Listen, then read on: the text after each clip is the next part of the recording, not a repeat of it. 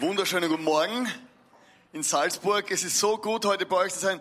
Danke, lieber Patrick, liebe Lisa und liebe alle, dass ihr uns eingeladen habt. Hier, die Lisa war ja vor äh, irgendwann, zwei Jahren oder so, bei uns im ICFIN. Wir waren so begeistert und gesagt, wir müssen unbedingt mehr zusammen machen, weil wir haben das Reich Gottes und das, was Gott tut in unserem Land, wirklich so sehr am Herzen.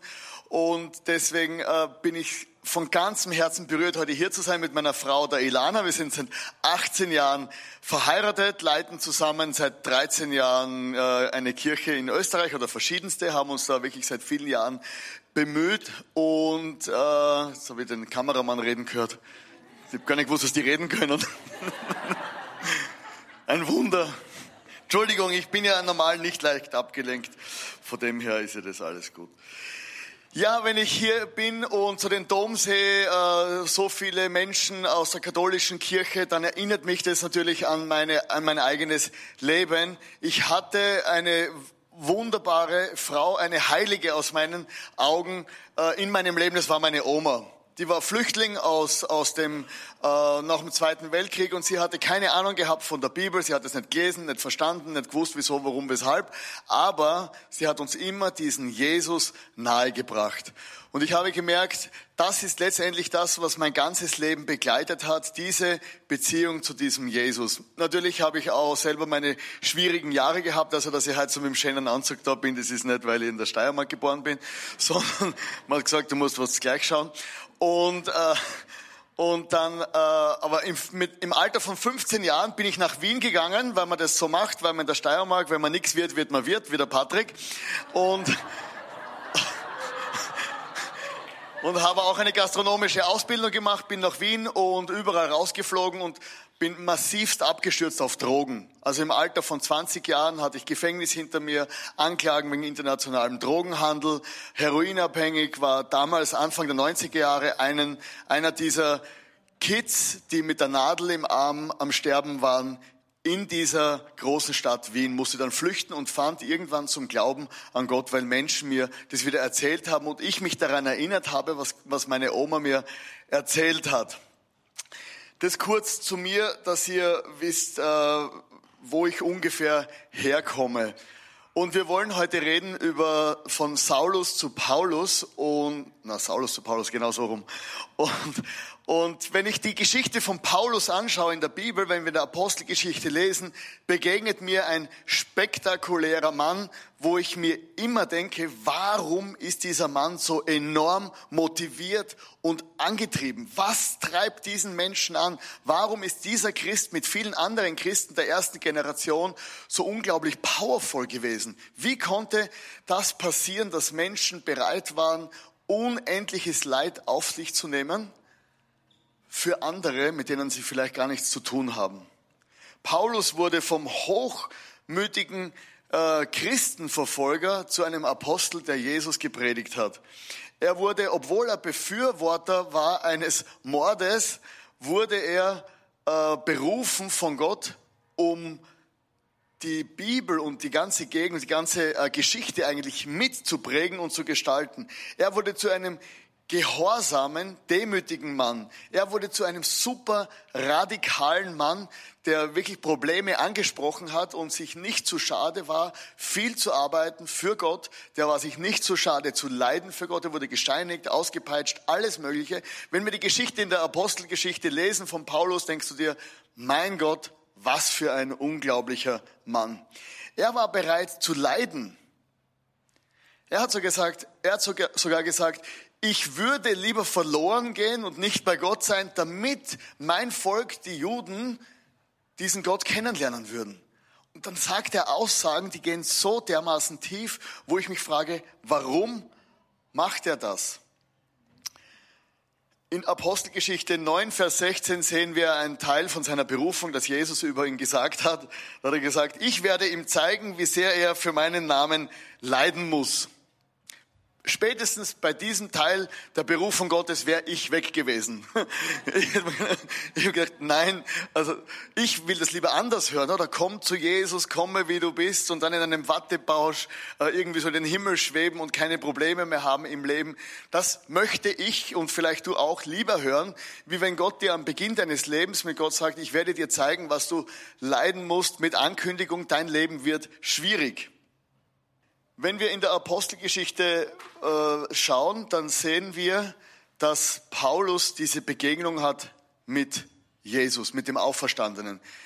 Er verfolgte aus gutem Gewissen heraus, aus, aus guter Motivation, verfolgte er die Christen und ließ sie umbringen. Und plötzlich erscheint ihm diesen Mann, der es eigentlich gut gemeint hat, der gedacht hat, wenn ich die Christen verfolge, dann diene ich Gott. Er diente Gott von ganzem Herzen damals mit seinem Verstand. Er war ein sehr gescheiter Mann. Und dann erscheint ihm Jesus und sagt ihm Folgendes. Warum verfolgst du mich?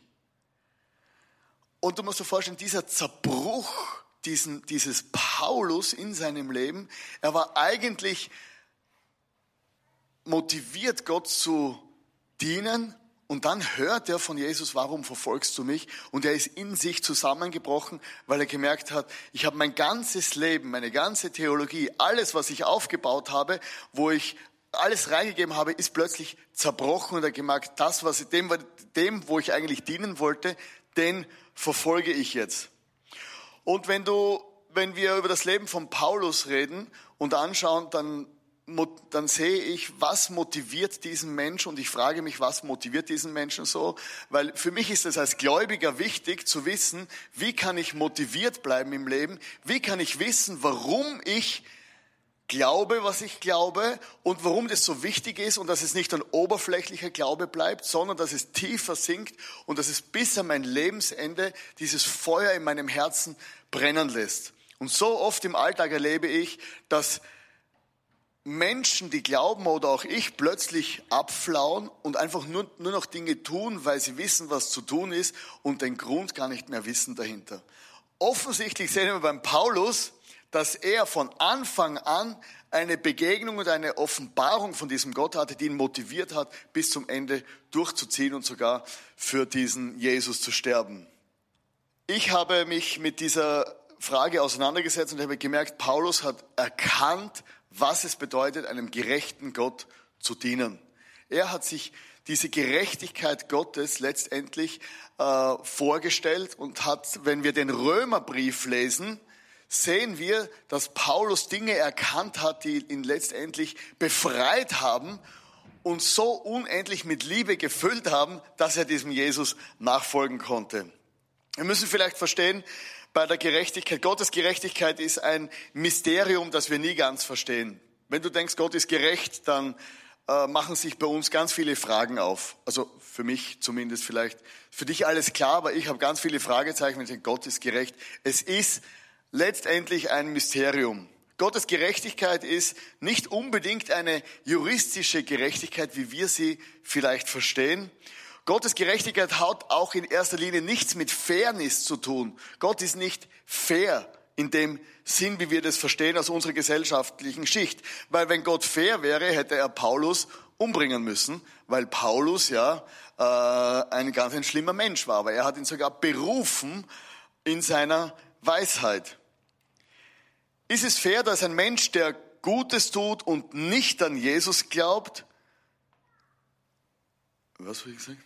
Ist es fair, dass ein Mensch, der Gutes tut und nicht an Jesus glaubt, nicht in den Himmel kommt und ein Nazi, ein Schwerverbrecher, der kurz vor seinem Tod sich für den Glauben an Jesus entscheidet, in den Himmel kommt?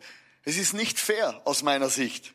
Gottes Berechtigkeit ist vielleicht eine, eher gesagt, eine Beziehungsgerechtigkeit. Gott ist gerecht und möchte mit uns Beziehung aufbauen. Der erste Punkt ist Gottes Gerechtigkeit. Gerecht, Diakaios, äh, Dikaios, ist, wer einer Norm, Dike, entspricht, wer nach Gottes Geboten lebt. Äh, Gott selber hat einen Namen, Elohim hat Zadik, Gott der Gerechte. Und Gott ist ein Gerechter und er stellt sich auch als gerechter Gott vor. Und Gott ist liebevoll und barmherzig und zu 100 Prozent und er will uns nicht bestrafen. Und das merken wir manchmal, wir haben das Problem, dass Gott äh, viele Dinge 100% ist und nicht aufgeteilt wie einen Kuchen, so 10% gerecht, 10% Liebe, 10% äh, Vergister, sondern Gott ist zu 100% gerecht und will uns nicht, äh, barmherzig und will uns nicht bestrafen. Und Gott ist heilig und gerecht zu 100% und muss Sünde bestrafen, weil er selber die Regeln so festgelegt hat. Gott ist heilig, rein und keine Sünde und Ungerechtigkeit kann vor ihm bestehen. Und wenn ich so unsere als Menschen anschaue und unsere und die ganze Geschichte, dann merke ich, wir versuchen oft dieser Gerechtigkeit zu entgehen, indem wir verschiedene ganz schlaue Dinge tun. Und eine Sache im Mittelalter, die finde ich wirklich so, so der Höhepunkt ähm, der, was Menschen alles einfällt, dass sie gerechter Strafe entgegen können. Und das ist der sogenannte Prügelknabe. Kennt ihr den Prügelknaben? Der Prügelknabe wurde von reichen Adeligen vom Lande geholt. Da wurden ganz einfache Leute geholt. Und wenn der kleine Sohn, der kleine Prinz böse war, durfte die Gouvernante natürlich den adeligen kleinen Bub nicht schlagen. Und dann hat man gesagt, aber es muss trotzdem jemand bestraft werden, wenn der kleine verzogene Rotzlümmel irgendwas angestellt hat. Und dann hat man den Prügelknaben genommen, den kleinen Unschuldigen, und hat einfach den verprügelt. Und dann hat man gedacht, okay, so kann irgendjemand der Strafe entgehen. Aber das war natürlich barbarisch. Aber so ist das Denken der Menschen, dass man sich denkt, okay, irgendwie kann ich dem entgehen. Wir versuchen oft, die Gerechtigkeit Gottes wegzureden. Wir versuchen, sie zu vergessen, zu ignorieren oder abzutöten. Oder wir verschieben einfach unsere moralischen Grenzen, dass Gott in unser Bild passt. Und wir sehen, äh, das geht nicht, weil es zählen seine Regeln und seine Gerechtigkeit. Es wird bei uns zu Hause zum Beispiel, wenn wir Besuch bekommen, dann zählen unsere Regeln. Ob du jetzt die Schuhe ausziehen willst oder nicht, ist uns eigentlich egal, weil wir sagen dir, wie es bei uns läuft und du ziehst die Schuhe aus. Weil ich muss ja auch. Meine Frau sagt, du ziehst die Schuhe aus, alle ziehen die Schuhe aus. Es gelten bei uns zu Hause unsere Regeln und deswegen hat Paulus natürlich auch verstanden in seinem unglaublichen Verständnis von Gott, es gelten die Regeln Gottes und er ist daran fast zerbrochen. Wir alle, wenn wir den Römerbrief lesen, haben seine Gerechtigkeit nicht erreicht.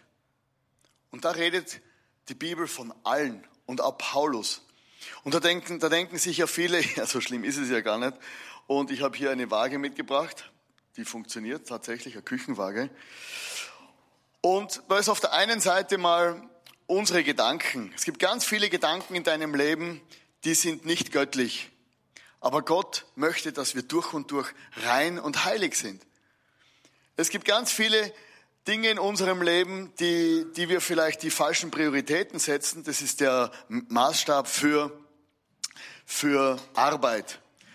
Arbeit kann zu einem Götzen werden und es kann, plötzlich sein, dass Arbeit wichtiger wird wie Gott und wichtiger wie deine Familie und wir versündigen uns an der guten Arbeit, indem dass wir nicht zu Hause sind und unsere Kinder uns gar nicht sehen. Die Frage ist, was mache ich mit meiner Zeit in meinem Leben? Ich weiß nicht, wie es dir geht, aber ich denke, mein Gott, ich habe so viel Zeit verplempert und einfach mein Leben nicht ausgekauft. Und das kann ich nicht zurückholen.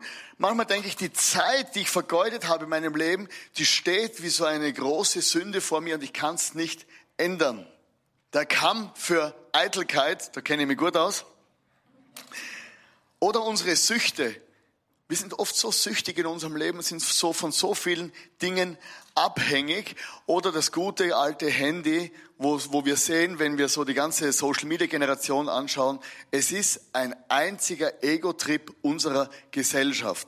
Und all diese Dinge bauen sich auf und wir merken, wir haben ganz viele verschiedene Dinge, die gegen uns sprechen. Dann noch das liebe Geld wie gehen wir mit dem Geld um? Wie behandeln wir dieses Geld? Und da denkst du okay, das sind jetzt nur mal ganz normale Dinge, aber die sind schon ungesund und die machen wir schon so, wie sie Gott vielleicht nicht gefällt. Und wir denken, okay, wie kann ich dann letztendlich äh, das ausgleichen irgendwie? Weil diese Last hier wird immer größer in unserem Leben. In meinem Leben merke ich, es gibt so viele Dinge, die ich tue, die sind gar nicht schlimm, aber letztendlich sind sie auch nicht richtig oder führen nicht zum Ziel. Okay, wir versuchen in der Regel, äh, wenn ich viel Schlechtes getan habe, versuche ich einfach Gutes zu tun. Und dann denke ich mir, okay, ich werde das irgendwie schon schaffen. Okay, aber wie viel Gutes ist gut genug? Also ich gehe regelmäßig in die Kirche. Ich spende brav, wie der Patrick gesagt hat. Und dann denke ich, na okay, dann gehe ich noch für die Oma einkaufen.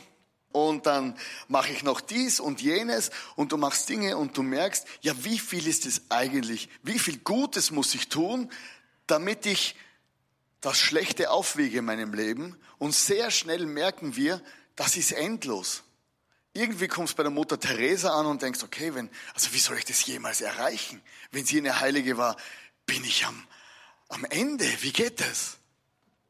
Wir haben hier ein Riesenproblem oft in unserem Denken und sind gefangen, wie dieser Paulus gefangen war. Und er breitet es im Römerbrief aus. Im Römer 1, Vers 18 steht doch, vom Himmel her wird Gottes Zorn sichtbar über alle Gottlosigkeit und Ungerechtigkeit der Menschen, die die Wahrheit ablehnen. Deshalb hat Gott sie ihren schamlosen Begierden und unreinen Leidenschaften überlassen, sodass sie untereinander ihre eigenen Körper schändeten. Also wir sehen hier, dass Paulus breitet das aus und sagt, okay, der Gipfel der Frechheit ist erreicht, wenn Gott sagt, dann macht einfach.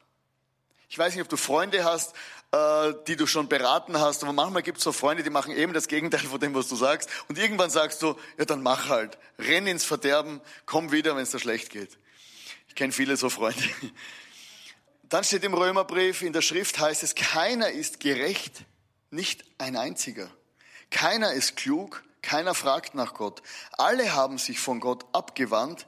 Alle sind für Gott unbrauchbar geworden. Keiner tut Gutes, auch nicht ein einziger. Weiter steht im Römerbrief, deshalb können sich die Menschen nicht mehr herausreden und die ganze Welt ist dem Gericht Gottes unterstellt. Denn niemand wird in Gottes Augen gerecht gesprochen, indem er versucht, das Gesetz zu halten. Im Gegenteil, je besser wir Gottes Gesetz kennen, desto deutlicher erkennen wir, dass wir schuldig sind. Und das schreibt dieser Paulus, ein hochgelehrter Mann, der sagt, ich kenne das Gesetz und je besser ich es gekannt habe, umso mehr habe ich gemerkt, was die Gerechtigkeit Gottes von mir verlangt, umso schuldiger bin ich geworden. Der Unwissende ist schuldig und der Wissende noch schuldiger. Ich hatte eine Zeit in meinem Leben, ich war schon einige Jahre gläubig, äh, so sieben Jahre, und ich habe wirklich mich mit Gott beschäftigt und wollte immer mehr herausfinden, habe in der Bibel gelesen und ich wollte ein gutes Leben führen und habe gemerkt, ich schaffe es nicht. Ich bin von Fehler zu Fehler zu Fehler gestolpert, bis ich in einer Depression gelandet bin, weil ich Gott nicht verstanden habe. Im Alter von 27 bis 30, ich war dermaßen fertig, dass ich nicht mal mehr äh, Geld einzahlen konnte mit einem Erlagschein. Das Leben war für mich, ist für mich zur Hölle geworden, weil ich plötzlich gedacht habe, dieser Gott, den ich eigentlich so liebe, hat solche Anforderungen an mich und ich kann sie nicht erfüllen. Und meine Fehler wurden mir immer bewusster. Und das Christentum damals war für mich eine Qual und keine Freude. Ich dachte mir, wenn Gott so brutal ist, wenn Gott mich auch verlässt aufgrund meiner Sünde, dann kann ich mich ja gleich umbringen. Und ich war höchst suizidal unterwegs aufgrund meines Glaubens. Und das war so eine schmerzhafte Erfahrung, und ich fand tatsächlich die Lösung auch in der Bibel. Paulus in Römer 7 schreit auf, nachdem er alles erkannt hat, wie er versagt hat. Was bin ich doch für ein elender Mensch? Wer wird mich von diesem Leben befreien, das von der Sünde beherrscht wird. Gott sei Dank, Jesus Christus, unser Herr. Fest steht, meine Vernunft nun möchte ich dem Gesetz gehorchen, aber meiner menschlichen Natur nach bin ich ein Sklave der Sünde. Und das ist mein dritter Punkt. Gott löst das Problem. Einer der Namen Gottes ist Yahweh Zitkenu, der Herr unsere Gerechtigkeit. In Römer 3, Vers 25 steht, denn Gott sandte Jesus, damit er die Strafe für unsere Sünden auf sich nimmt und unsere Schuld gesühnt wird und wir gerecht, und wir sind gerecht vor Gott, wenn wir glauben, dass Jesus sein Blut für uns vergossen und sein Leben für uns geopfert hat. Gott bewies seine Gerechtigkeit, als er die Menschen nicht bestrafte, die in früheren Zeiten gesündigt haben. Er handelte so, weil er Geduld mit ihnen hatte und er ist auch jetzt in dieser Zeit vollkommen gerecht indem er die für gerecht erklärt, die an Jesus Christus glauben. Jesus wurde, was wir sind, damit wir sein können, was er ist, gerecht. Jesus wurde zur Sünde, damit wir gerecht vor Gott dastehen können. Im Psalm 33, Vers 2 steht, Gott, auf dich traue ich, lass mich nimmer mehr zustanden werden, errette mich durch deine Gerechtigkeit. Die Gerechtigkeit, die wir brauchen, ist eine passive Gerechtigkeit. Wir können nichts tun, als wir nur akzeptieren, dass Jesus gestorben ist. Und diese Gerechtigkeit ist Jesus, der Fels, wo alles aufhebt und uns sagt, wir sind auf der richtigen Seite. Als ich das erkannt habe, wurde für mich das Leben plötzlich hell. Ich war Christ über viele Jahre. Ich wurde von Drogen befreit. Ich habe eine, ich wollte Gott dienen. Aber ich habe erst richtig verstanden, als diese Message vom Paulus für mein Leben sichtbar geworden ist.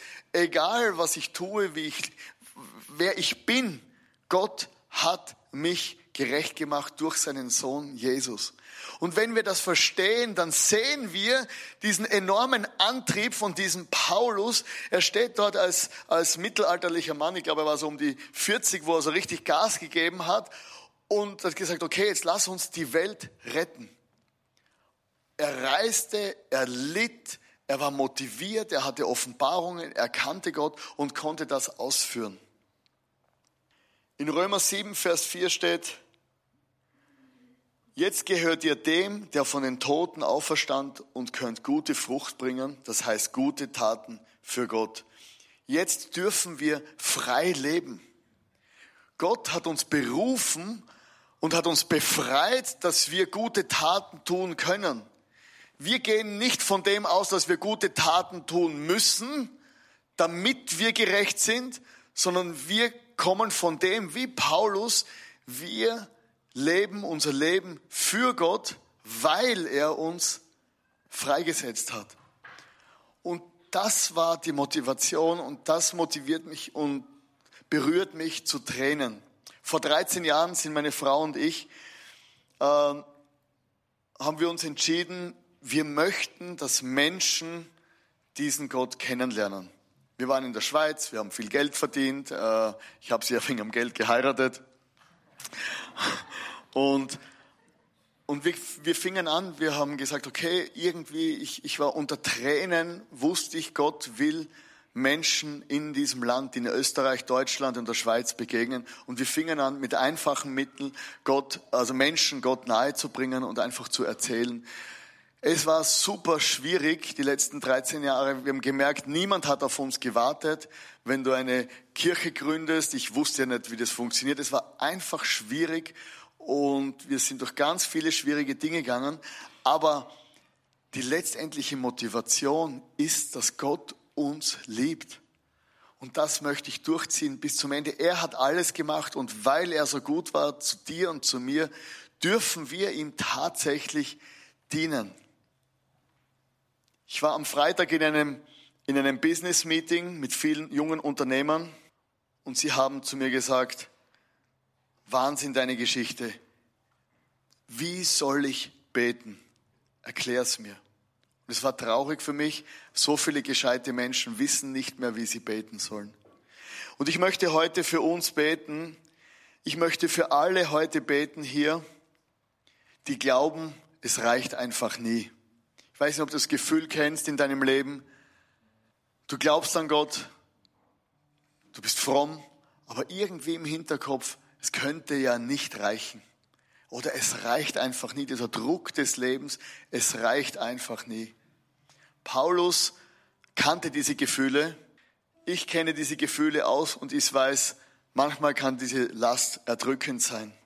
Und ich möchte auch für alle beten heute, die glauben, es ist ja eh nicht so schlimm, ich bin ja eh gut genug. Gottes Gerechtigkeit hilft dir selber zu erkennen, wo du wirklich stehst. Gottes Gerechtigkeit hilft auch, dir dein Leben enorm zu entlasten. Freiheit kommt nicht, ist nicht in uns, sondern das Hauptgeschenk Gottes ist Freiheit außerhalb von uns durch Jesus. Du darfst gerne die Augen zumachen, vielleicht um einen Moment der Intimität zwischen dir und Gott zu kreieren, dass du nicht abgelenkt bist und ich würde gerne kurz beten. Jesus, ich danke dir für deine Freiheit in meinem Leben. Ich danke dir für die Freiheit, die du uns geschenkt hast durch den Tod am Kreuz. Ich danke dir, Gott, dass du uns gerecht gemacht hast vor dir durch deinen Sohn. Und ich möchte dir einfach sagen, Jesus, wir lieben dich für das, was du getan hast für uns. Und wir können dir nur unser Leben zurückgeben. Und ich möchte heute einmal mehr sagen, Jesus, mein Leben soll in deiner Hand sein. Gebrauche mich dort, wo du mich gebrauchen willst, wie du mich gebrauchen willst, wann und mit wem. Amen.